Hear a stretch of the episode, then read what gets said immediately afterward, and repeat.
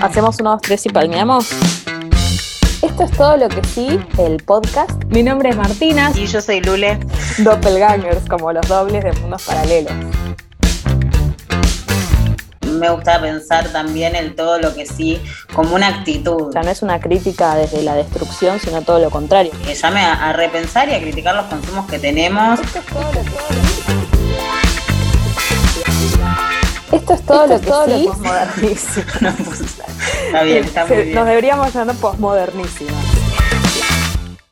Buenas a todos, esto es todo lo que sí, el podcast sobre representación audiovisual. Nos encuentran en Instagram y YouTube como todo lo que sí. Y hoy vamos a hablar de sexo. Mi nombre es Martina, soy una seriéfila problemática. Y hoy puedo asumir la identidad de Rebecca Nora Bunch, la protagonista de Crazy Ex-Girlfriend, que representa el sexo de varias formas distintas, sin encasillarlo. Desde el sexo después de una cita hasta el de pareja que ya convive y lo que sea, indispuesta, caliente, de forma utilitaria, lo que se te ocurra, ella lo muestra. Ah, fuerte, un montón. Bueno, yo soy Lule, soy más bien cinéfila, pero igual de problemática.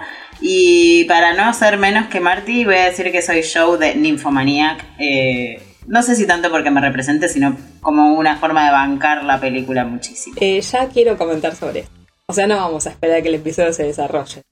Justo hablé con mi hermana. O sea, vamos a, vamos a empezar por ahí, vamos a empezar fuerte. Vamos a empezar así. Sí, listo. Como el episodio lo requiere. Escúchame.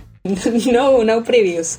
No, o sea, yo me acuerdo de verla hasta la escena del tren, que tipo, creo que es el minuto 15, no es que es mucho más o menos. Sí, sí. Introducción. Claro, tipo cuarta escena y tener que pararla porque no podía más de la tensión, del nivel de exposición, de riesgo, de todo, como me fue muy fuerte. Y mi hermana, que es tan sensible como yo, digamos, eh, parece que la vio en Netflix, que Netflix está editada como mucho más tranqui. Y la vio entera y estaba tipo, no, no es fuerte la peli, tranquilísima. No y yo para nada, sí, re tranqui. Sabes que justo eh, para este episodio la volví a ver, yo la había visto antes varias veces eh, la película completa, que además es muy larga porque tiene dos partes extensas ya en sí mismas cada parte. Eh, y la volví a ver en Netflix porque cuando vos la pones, o sea, cuando la subieron a Netflix dije, a ver, Nymphomaniac Play, amo esa película, pero te sale un cartel te sale un cartel que dice que está cortada, que está, tiene algunas partes censuradas, o sea, con el permiso del director, pero sin su participación. Mm. Eh, por lo cual dije, no, no voy a mirar esto. Después para este episodio la volví a ver para en la versión de Netflix para ver qué era lo que le habían recortado y la verdad es que tampoco me pareció como, ah, ok. qué tranqui que está ahora, o, o qué no explícita que es la película. Es como, me costó encontrar cuáles son Ah, las partes ok, ok. recortadas, digamos. ¿no? Entonces es igual de fuerte y me va a costar verla. Pero sabes que varias personas me han hablado del tema de lo explícito y como lo insoportable de sostener lo explícito en esa película, que a mí no me pasó, pero tal vez pues estoy acostumbrada a ver un cine un poco más crudo. Sí, no me pasó con lo explícito, sino como con, con la exposición de ella, de su, de su integridad física, digamos. O sea, no por, no por Claro. algo sexual, sino como situaciones de riesgo que, que me ponían, me angustiaban mucho, como que como personaje, y en el minuto cero, cómo vive Claro, ella, cómo vive era como, ella. ay, te quiero abrazar. Pero bueno, algo que, o sea, yo lo, lo podíamos llevar a las conclusiones, pero vamos a arrancar por acá, digo, como el experimentar cómo ella lo vive Mm. como un problema y que la otra mirada o la mirada ajena también es, eh, el problema es que vos sos mujer en realidad, Sí, digamos, como, es un problema en su vida, pero también el problema es que ella es mujer, 100%. digamos, en cómo lo vive. Sí, sí, sí. Este, y todos los problemas que le trae aparejado morales tienen que ver con, con su condición de mujer, Total- básicamente. Totalmente. Claro, pero justamente eh, yo empecé por esa película porque me parece que rompe muchísimo con, eh, con todo lo que podemos analizar sobre el sexo en la pantalla, sobre cómo sucede, cómo, somos, cómo se muestra, con la historización de cómo eso arranca y cómo justamente pone una mujer en el centro de la escena explorando su goce femenino, exponiéndose, eh, disfrutando, mostrando su cuerpo explícitamente. eh, y eso me parece muy rupturista. Total. Bueno, yo me acuerdo cuando vi una serie que soy muy fan, que es eh, The Honorable Woman, que es una serie sobre una, nada, una treintañera, digamos, que hereda la empresa de su padre, que había sido de armas, eh, muy metido en el conflicto Palestina-Israel, y ella como que la reconvierte con su hermano algo de telecomunicaciones, como queriendo zanjar y pasar de lo bélico a cómo conectar, ¿no? Y en el medio de una situación que, digamos, es completamente política y dura la, la serie en ese sentido, digamos, y de repente ella sale a garchar por las calles eh, sin conocer, como ir a buscar con quién garchar, de manera muy eh, explícita y que no viene de la nada, no hay ninguna necesidad narrativa de que eso aparezca, y ella lo hace así.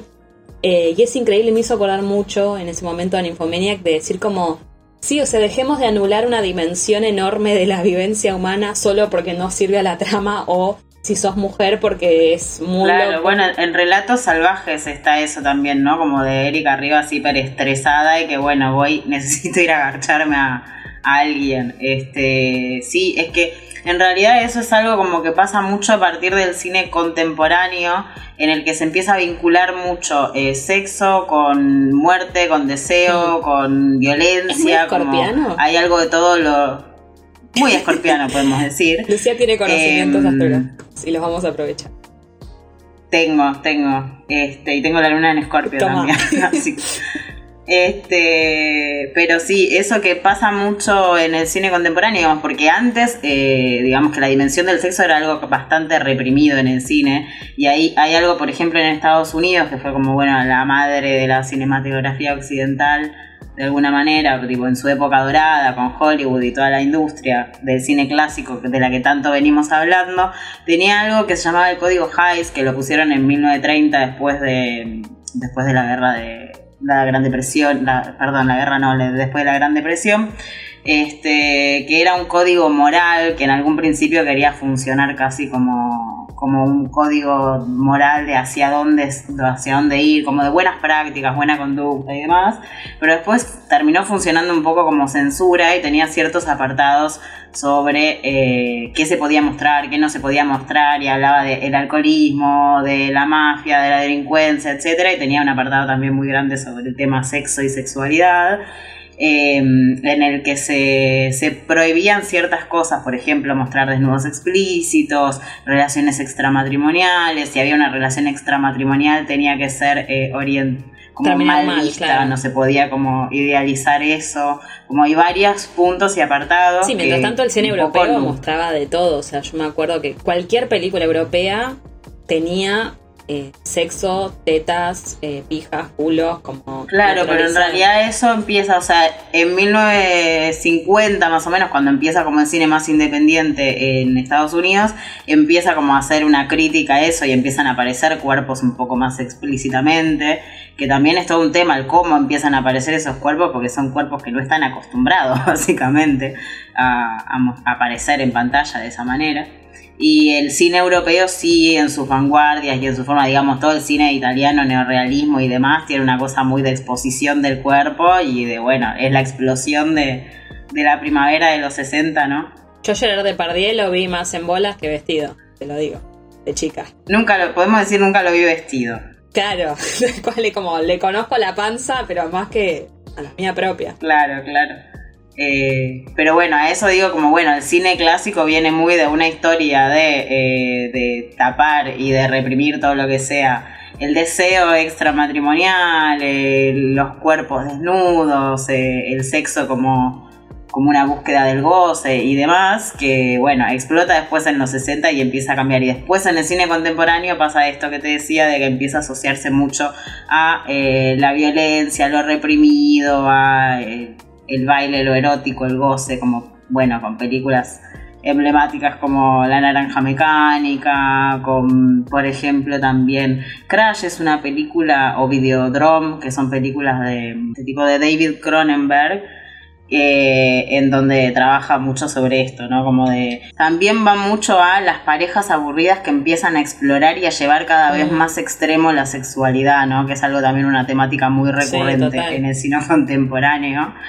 Hay algo, ¿no? Como muy, muy, muy asociado Mm. sobre violencia y sexo. Bueno, sí, en Naranja Mecánica te iba a decir, eh, creo que una que la recuerdo porque es como paradigmática, pero hay muchísimas violaciones y de manera, representadas de manera muy estética, si se me, si se me entiende lo que estoy diciendo. Em, y, sí, digamos, como que está toda esa cosa de la vida de rufianes, entre comillas, eh, donde eso es como un hito más eh, y a la vez está súper estetizado como toda la violencia en esa en la primera parte de esa película. ¿no? Y me hiciste acordar también esta cosa, eh, me acuerdo que en algún momento hice algún, algún trabajito para la facultad sobre la relación que hay en el cine y en el cine argentino, el 95% de las películas, te diría, que mostraban homosexualidad en pantalla, sea varón, varón, mujer, mujer, estaba asociado a la violencia. Porque o estaba muy reducido al ámbito carcelario o a una cosa obviamente súper estigmatizante de lo perverso, entonces tenía que ir con violencia de la mano, con esto que decía Lady Face. Y si no, ya. Bueno, todo el cine sobre la coca claro, ¿no? Y demás, una cosa del desnudo explícito y ella sufriendo el ser tan sexual. Sí, sí, total. Eh, y, bueno, había una peli de la coca que no me voy a acordar el nombre, que, que, como que la. Digo la criada porque era muy como esa situación, ¿no? De, de una. Sí, como si fuera una empleada doméstica, pero también medio matrona y con el uniforme y más grande que ella y se enamoraba de ella y era toda una cosa así perversona y mucho de luchar contra tu naturaleza maligna que hace que desees algo diabólico. que tengas un deseo. Sí, y todo era piñas y brutalidad. Es que también ahí igual hay algo que mm, hay algo que atraviesa todo esto que estamos hablando, que es una mirada masculina de lo que ya hablamos, ¿no? Como de la mirada femenina detrás de cámara, eh, casi excluida. Entonces, digo, hay una mirada masculina que construye al sexo en pantalla, en todo lo que es el cine clásico y casi que moderno. Entonces, esta cosa de la culpa del deseo femenino, de hipersexuar en los cuerpos femeninos y todo eso. Mm. Bueno, háganse cargo ustedes. Sí, total. Sí, y, también esto, ¿no? Como la, cantidad de violaciones mostradas en pantalla de manera eh, estética y poderosa en el buen sentido, ¿no? Como que hasta hace un tiempo se usaba, ahora está medio como nueva convención que, che, no da esto. Y no sé si te pasó, pero yo cada tanto vuelvo a ver alguna alguna actual, una peli actual donde se muestra una violación. Me pasó con una serie que está muy buena, eh, se llama La Jauría, es una serie chilena, pero está dirigida por Lucía Puenzo. La verdad que la súper recomiendo, pero es re sensible también. Ay, mira, no la vi, la amo a ella. Bueno, muestran Genial, muestran una violación grupal a una menor de edad personaje, ¿no? Igual te aclaran que todos los actores y actrices son mayores, bueno, bla, pero... Bueno, en XXI también está eso. Y, y lo muestran y te juro que como que... Va, no sé, siento que en eso las sensibilidades y los acuerdos cambiaron y mismo cuando uno ha sabido que ha habido películas donde realmente habían violado a la actriz para mostrar una violación, ¿no? Como que hay un montón de cosas que ya eh, es difícil que uno como que se olvide. Bueno, a mí me hiciste acordar que en Nymphomaniacs había algo, viste que bueno, Lars von Trier es bastante como eh, polémico en sus formas. Este, él quería en un inicio que eh, el sexo fuera real y los actores medio que le dijeron, no, bueno, hasta acá, ¿viste? Yo soy actor. Y al final no, no es, o sea, no, no son escenas reales de sexo, pero él tenía la intención de que sí. Mm. Em, y para ir también como un ejemplo también muy explícito y un poco incómodo y tremendo, porque con esto que decías de las violaciones eh, me llevó inevitablemente a pensar en Irreversible de Gaspar Noé, en donde, bueno, hay, hay como todo un juego estético, digo, como para mí tiene un sentido el por qué lo construye de esa manera. Eh, digamos, sí es tremendo, es una escena icónica del cine, esa violación en la que la cámara se detiene por primera vez en un plano fijo y largo de una violación es tremenda. Y él, de él vi hace poco Clímax, que salió hace poco, eh, hace un par de años, en 2018, creo que en donde también explora mucho todo este tema de el baile, los cuerpos, la violencia. Y es una película también que es muy cruda, es muy difícil de ver.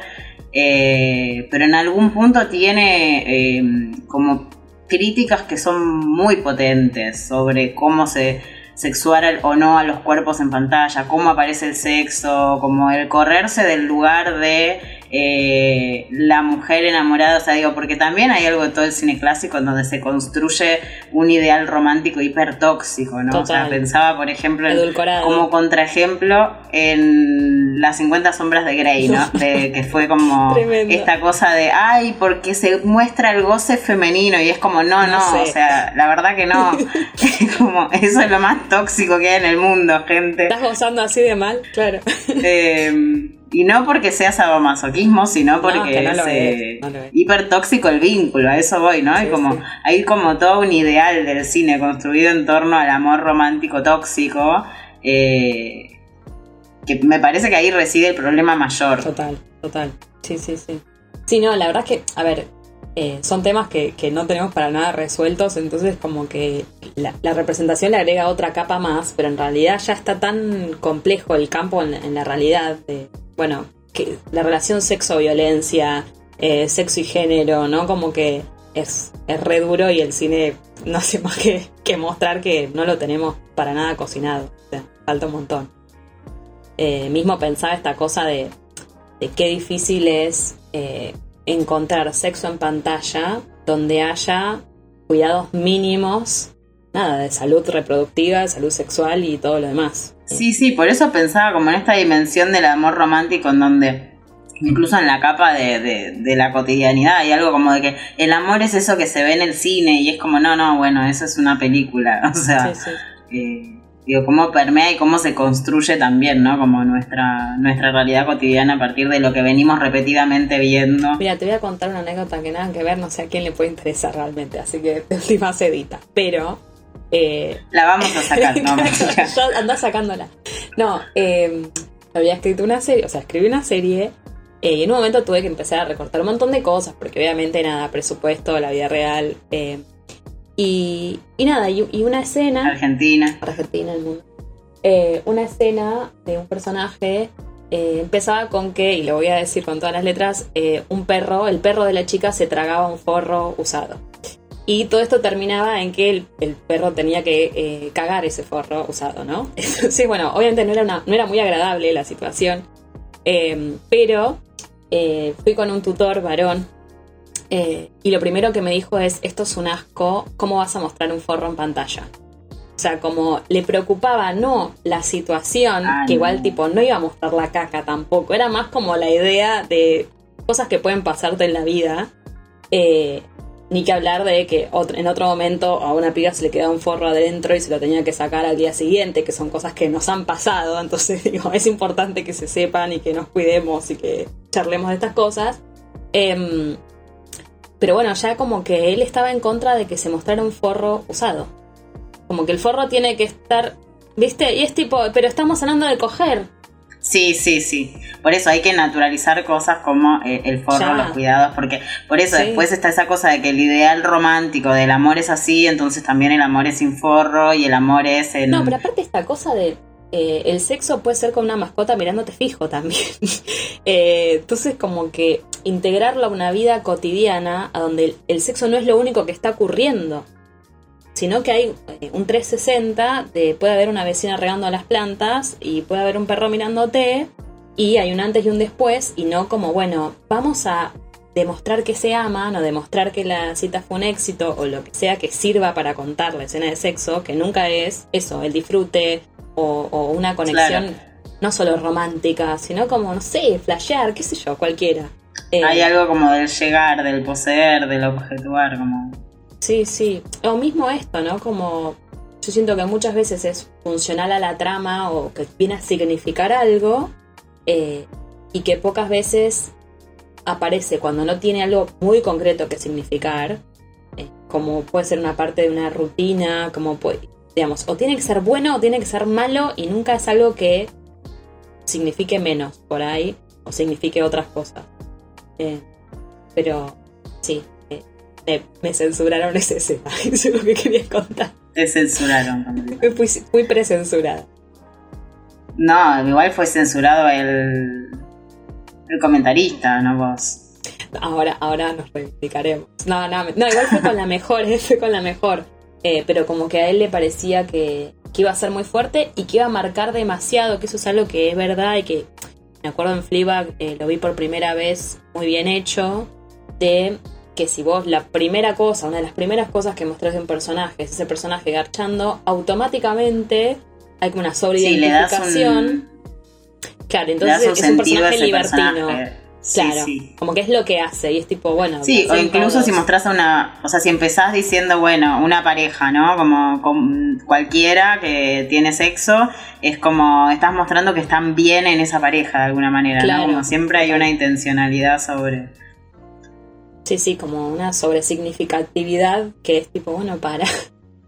Eh, pero bueno, así funciona el audiovisual. Bueno, ¿querés contarnos... Eh ¿Querés contarnos quién va a ser nuestra entrevistada de hoy? Sí te quiero contar. la mencionamos. Nuestra entrevistada es tan para esta situación.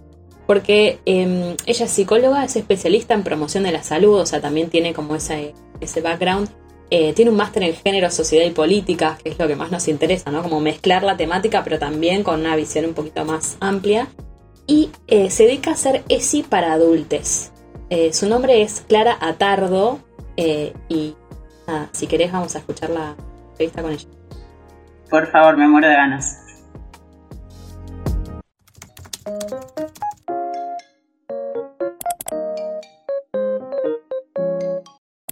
Bueno, estamos acá con Clara Atardo. Clara, eh, presentate como vos quieras, te identifiques. Hola Clara. Hola Martina, hola Lucía, yo soy Clara Inés Atardo, soy psicóloga de profesión, educadora popular por pasión y educadora en ESI, educación sexual integral. La vida me ha llevado a, a trabajar mucho en el territorio y a hacerme muchas preguntas sobre sexualidad, entre otras. Bien, qué envidia, ¿no? Porque nosotras no tuvimos ESI en el colegio, así que... No, somos de una generación que creció sin ESI, básicamente. Y aparte el audiovisual es un súper recurso, me imagino, para el bien y para el mal en lo que hace educación sexual. Así que es como súper pertinente y por eso queríamos hablar con vos. Buenísimo, buenísimo. Y sí, hemos crecido, yo tengo 44 años, crecí sin, la ley de educación sexual integral, sí tuve educación sexual, creo que todas las personas tuvimos algún tipo de educación sexual, el punto es si esa educación y esa concepción de sexualidad ha tenido que ver con el disfrute y con los derechos humanos o ha tenido que ver con todo lo contrario. Y ahí vienen muchas situaciones problemáticas. Vamos con las preguntas de audiovisual, porque me imagino que conociendo mucho el tema, eh, podés identificar o, más fácilmente em, algunos estereotipos o, cosas que decís, esto está mostrado desastrosamente eh, y ayudarnos a pensar un poco, bueno, a qué estar atentas, ¿no? Y, qué mirar y qué decir, che, esto eh, podría ser mejor, digamos. Algún estereotipo así clásico, cosas repetidas que veas que te parezcan especialmente problemáticas en audiovisual por ejemplo, otro día en el taller, un taller de ESI para adultos que di, la gente hablaba de todas esas producciones audiovisuales donde se muestran escenas sexuales y las dos personas acaban, eh, eh, digo, en una, relación siempre heterosexual blanca, ¿no? Gente flaca. Las dos personas acaban al mismo tiempo, siempre es un hombre y una mujer, y el orgasmo siempre es, ¿vieron esas escenas típicas donde, no sé si por ahí la película es piola y, por ahí está planteando algo interesante, pero me está mostrando un modelo donde la sexualidad es a predominio heterosexual coitocéntrica y encima los orgasmos tienen el ritmo de la, persona masculina en cuestión. Esto totalmente naturalizado. Sincronizado. Eh, lo podemos ver, creo que en todas las series, películas, eh, donde, se, donde se visibiliza o se intenta visibilizar algo de la sexualidad, ¿no? Los estereotipos son que siempre la sexualidad tiene el ritmo masculino, raramente se presentan, o se presentan obviamente relaciones heterosexuales, o, homosexuales, o digo, homosexuales, o,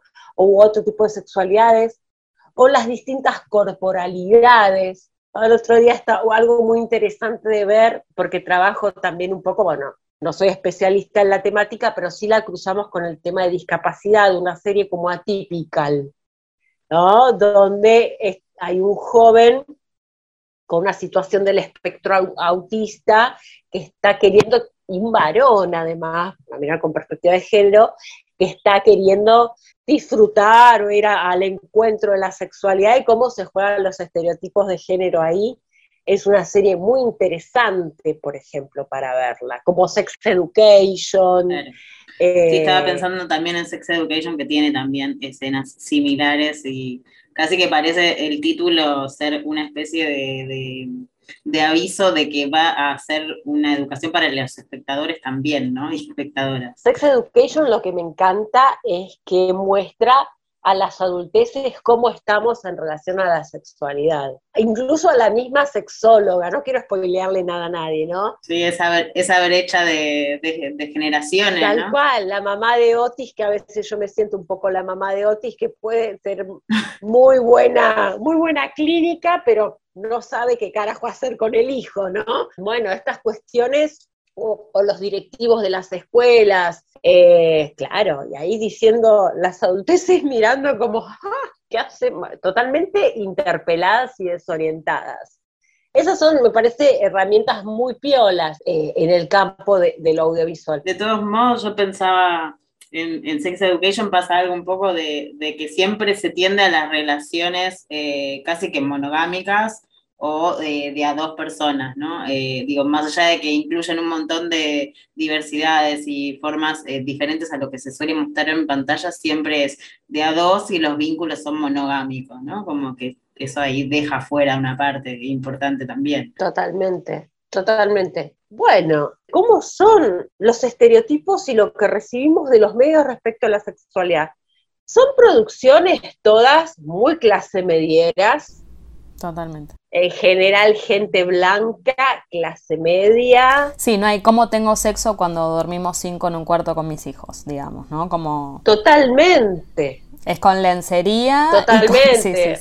Bueno, está buenísimo que cada vez se muestren más diversidades corporales, pero siempre digo, ¿cuánto es y siempre, ¿no? Para mí la brújula tiene que ver con, la conquista de los derechos humanos y cada vez, bueno, hay cuestiones que tienen que ver con la sociedad de consumo también.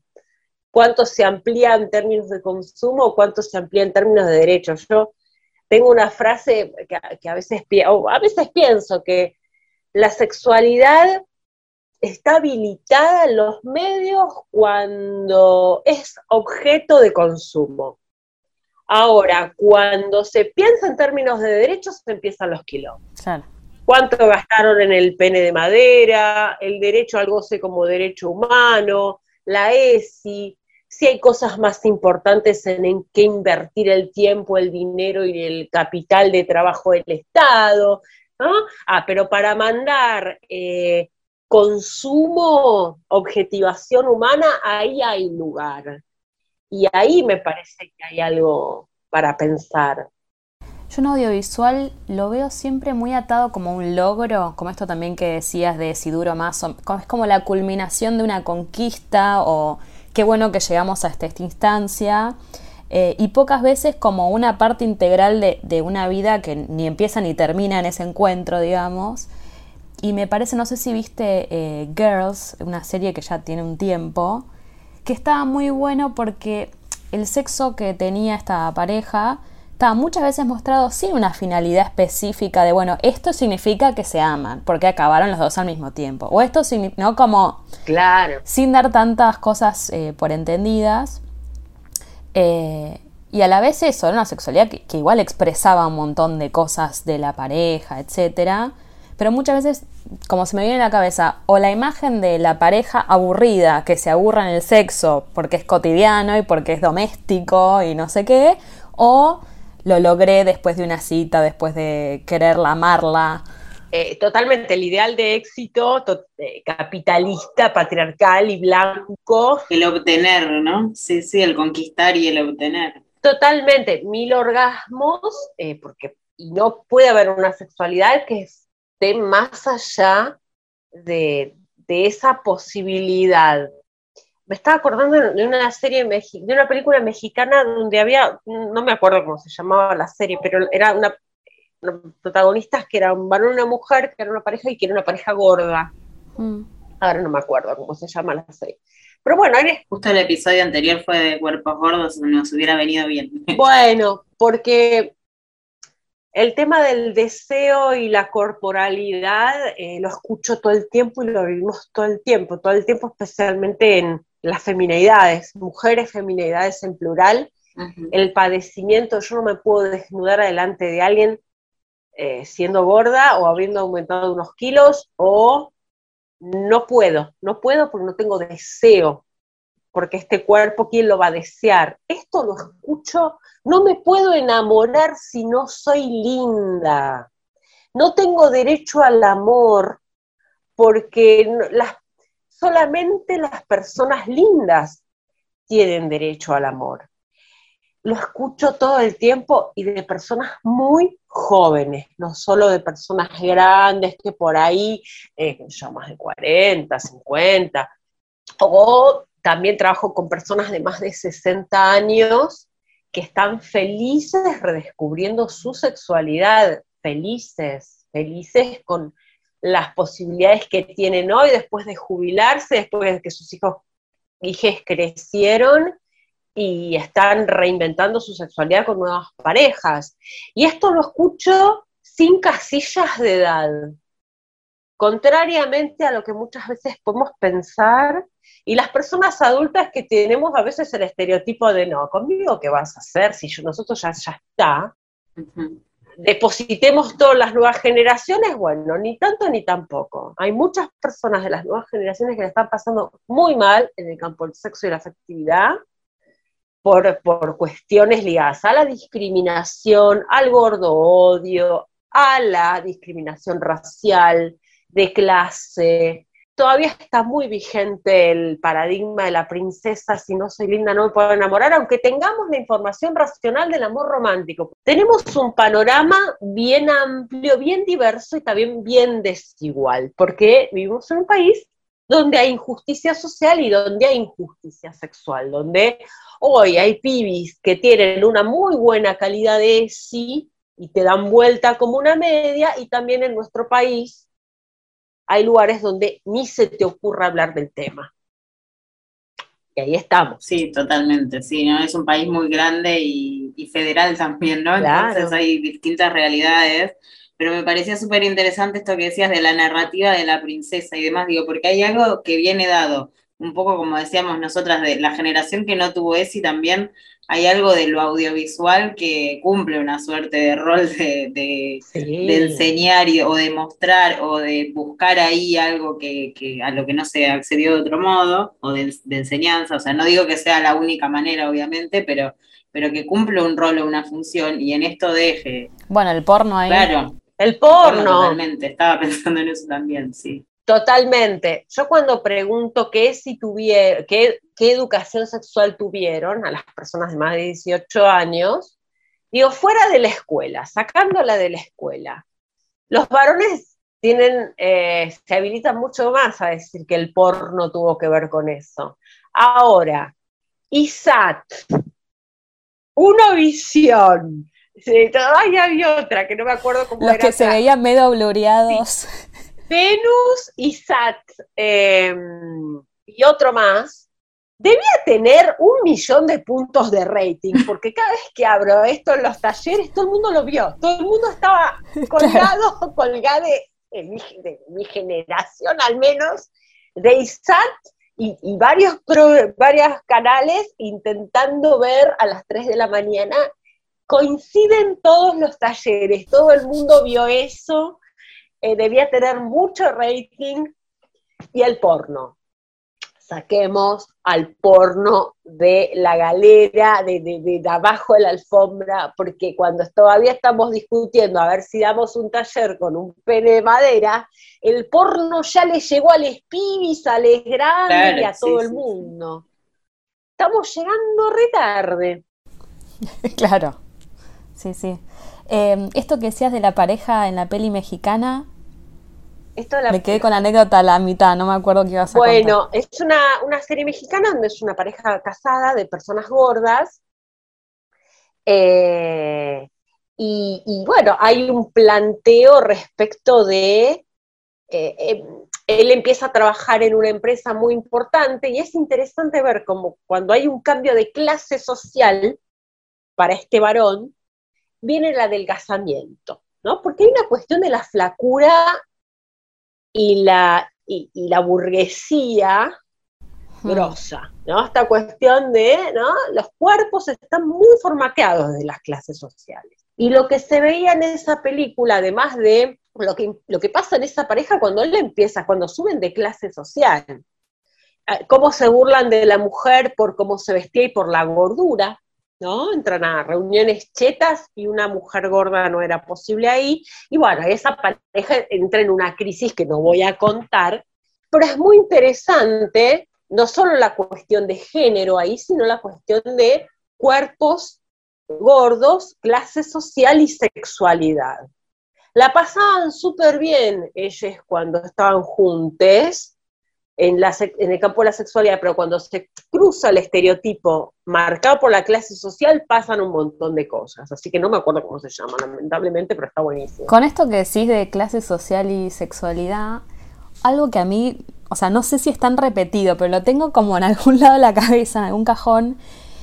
Siento que en muchas pelis argentinas y series se asocia mucho los swinger a lo cheto, como una cosa de casero vestido de blanco en una casa millonaria y eso es los swinger, ¿no? Como esto que sí vos de... Bueno, es igual en Close, eh, ¿cómo se llama la que está? Eyes Wide Shut. Ah, ojos bien cerrados.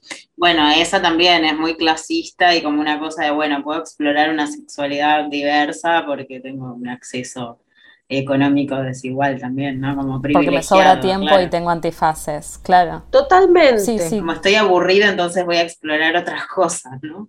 no hay, hay una estigmatización tan fuerte de que las personas en condiciones de vulnerabilidad social o en mayores condiciones de pobreza material, estructural, puedan disfrutar. Y también hay algo como pensaba de que en esto que decías de, la hegemonía, digo, está la hegemonía de los cuerpos, pero también la hegemonía de la sexualidad, ¿no? Del cómo debe ser el sexo. Eh, digo, y en eso pensaba en si hay Em, ejemplos, digo, porque hay una cuestión sobre si vos podés usar en tus clases y que digas esto está bueno, esto, no sé, esto lo veo como un avance eh, para la representación audiovisual, no sé qué. Mira, se me viene a la cabeza una serie común y corriente, no, no una gran... Eh, pero mirando el otro día Bridgerton, series comunes, me pareció interesante que a diferencia de la primera, que era como hmm. inmediatamente recontrasexual y qué sé yo, acá hubo, otra espera, otra cuestión, pero que intentaron, no sé si lo lograron, pero después yo leía que intentaron hacer algo respecto de remarcar la erótica de la mirada. No sé si, la serie lo logra o no, pero eh, me parece que trascender la erótica más allá de la práctica sexual coitocéntrica, típica, de los pasos, donde no hay consentimiento. Algo que me parece interesante es esta cosa de las escenas donde viene el tipo, te agarra de atrás, te da un beso, te agarra del pelo. Todo gimnástico, además. Claro, vos ella está casualmente, no, no, no sé cómo, de espaldas, y todo es genial. No hay, no hay ninguna situación de consentimiento, no hay una conversa previa. Bueno, esas escenas donde fulano le roba un beso, ¿no? O la, eh, agarra, esas telenovelas clásicas donde él la agarraba, la zamarreaba y le daba un beso, y eso como totalmente erotizado. Me parece que hay algo muy interesante a plantear en los audiovisuales, que es el tema del consenso y consentimiento.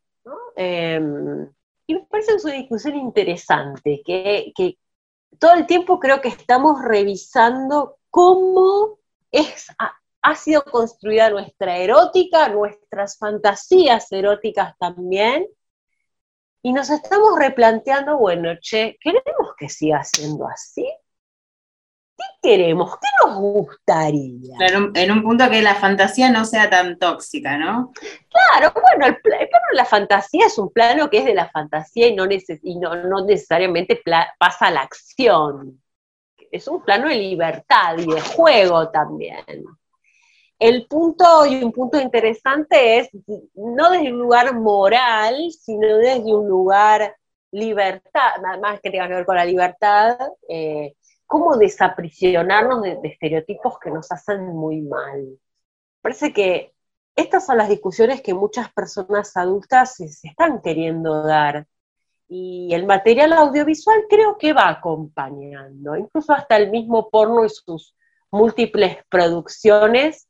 Hay gente que nombra a Erika Lust, hay gente que nombra el posporno. Eh, las mismas producciones audiovisuales intentan, muchas, otras no, obviamente, acompañar eh, algunas de estas transformaciones. Eh, el tema es que nos sirvan para, para pensar, para ver qué podemos tomar y para ver con pinzas.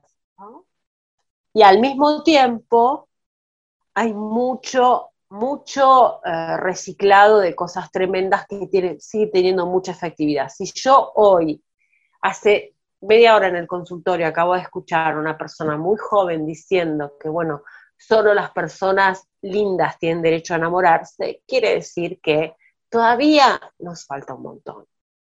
Estamos en una transición con muchos colores. Bueno, Kara, muchísimas gracias. Gracias a usted. La verdad siento que podría durar dos horas más. Sí, sí, yo me quedé con un montón de preguntas, Un pero montón de preguntas, temas para abrir. hacemos uno o dos y la Cuando continuamos. quieran. Espero que les haya gustado y que les sirva a la gente que lo escuche.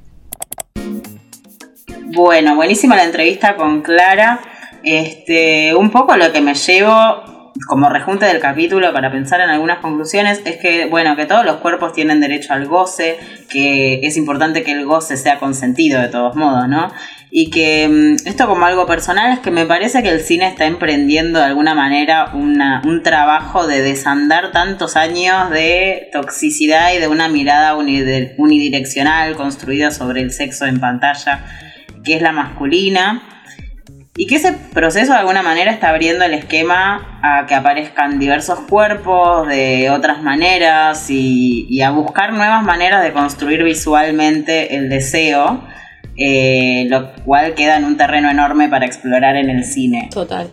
En el cine como, como ESI, ¿no? Como decía Clara, pero creo que no es la única función del cine, funcionar como ESI. No, total, pero es verdad que en los últimos años apareció un montón de películas donde, no sé, se me ocurre desde La Mujer en Llamas, The Sessions, no sé, un montón de, de otras maneras de mostrar.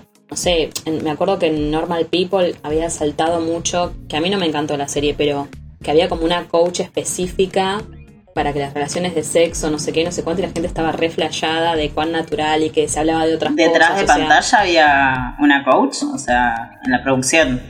Exacto, como si fuera una Wow. dirección de actores, pero específica para eso. Y de hecho la mina se llama Mandy Moore, eh, pero no es Mandy Moore la cantante. Ah, me muero, Mandy Moore. Sí, pero es un dato gracioso. Nadie Eh, se y acuerda, nada. pobre Mandy Moore. Claro, pero se ve que hasta la gente notó como lo bien representadas que estaban esas escenas y lo naturales y qué sé yo. Y ahí saltó, sí, sí, no hubo una coach específica que también había laburado en tal y otro lugar. Eh, evidentemente hay una búsqueda. Ahora como que hay que poner una coach específica por tema, ¿no? Para todo. Es increíble.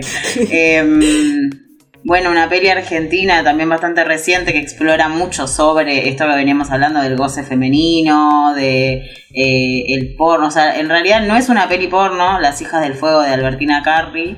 No es una peli porno, pero es como que ella quiere explorar el porno y, y parte de una idea que está buenísima que es si el porno y la cámara objetivan los cuerpos, ¿cómo hacer para que el deseo sea subjetivo? Que es algo hiper potente que atraviesa toda la hermoso.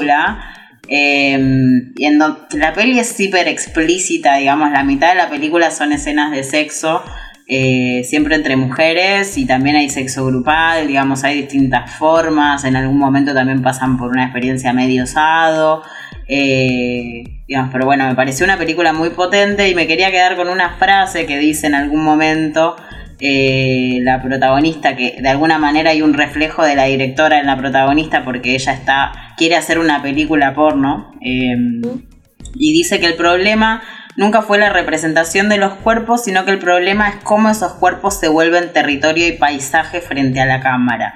¿no? En esto como de, pensar la mirada masculina, cómo los cuerpos se vuelven deseados, cómo se muestran, que no se vuelva un paisaje justamente. Mm. Bueno, esto que decís de la objetividad, la subjetividad también es lo que, lo que teoriza eh, Le que fue director de, de Transparent y de otras series, eh, que habla de eso, de la female gaze, en el sentido de eh, que la cámara lo que tiene que lograr no es que vos veas las cosas, desde la mirada masculina, sino que vos sientas las cosas, que eso es la female gaze. Eh, pasar de- del ver objetivo a la subjetividad, al sentir, a cómo, cómo eso se, se vivencia desde adentro. En ese sentido hay una serie eh, nueva que está en Netflix, Anatomía de un escándalo, que me pareció, no me encantó para nada, pero sí hay momentos donde se representa el sentir del personaje, entonces pasa algo y, ve como cae como si le hubieran dado una piña, y ese tipo de cosas me parece que son female gaze en ese sentido de ir al mundo interior, a la subjetividad, a la emocionalidad y no tanto, bueno, cómo se ve una escena de acción desde afuera, pim pam pum, y dónde está ahí la dimensión humana, digamos, ¿no? Como recupera eso. Entra en tu top de todo lo que sí. No, no. Y aparte habla bastante poco No. de sexo y es todo. Sí, bueno, no, habla bastante de sexo, pero no, no me encanta. No, ¿Y eh, cuál es tu sobre top este de tema. todo lo que sí? Sobre este tema diría. De Dus y Minx que hablan sobre mm, porno, qué sé yo, en los 70s. Eh, Euforia me parece que en términos de sexualidad Uy, sí, dio un par de vueltitas. The L Word como otra serie que, nada, a mí me, me sacaba la cabeza y esperaba un poco que mi papá se fuera a dormir para poder verla. Eh, Bien. todo el, todo el sexo entre mujeres que se puede querer estaba ahí. Eh, y bueno, y Crazy Ex-Girlfriend me parece también que, que lo remuestra como serie que, que da una vuelta. Bien, las series te las dejo a vos entonces. Claro. Yo como series nomás le agregaría Sex Education, que si bien dije un Mm. par de cositas en la entrevista, como que la verdad me parece una serie muy valiosa, sobre todo para personas, como decíamos, como nosotras que no tuvieron ESI, la generación de los 90 Sí. de Argentina que no tuvo una ESI real, este y que la pantalla funcionó en, en algún punto como. ESI, digo, me parece una serie bastante interesante y está muy bien hecha además de, de ser interesante. Euforia le gana por mucho, pero, pero bueno, es buena. Sí, pero funciona. Pero en el sí. Plano de, cine pensaría una tríada de películas para, para, para resaltar el goce femenino, ¿no? Esta cosa del explorar el goce femenino. Y ya las nombré, son Clímax, Nymphomaniac y Las hijas del fuego. O sea, diría que esas tres películas son mi top de todo lo que sí en lo que tiene que ver con sexo en pantallas.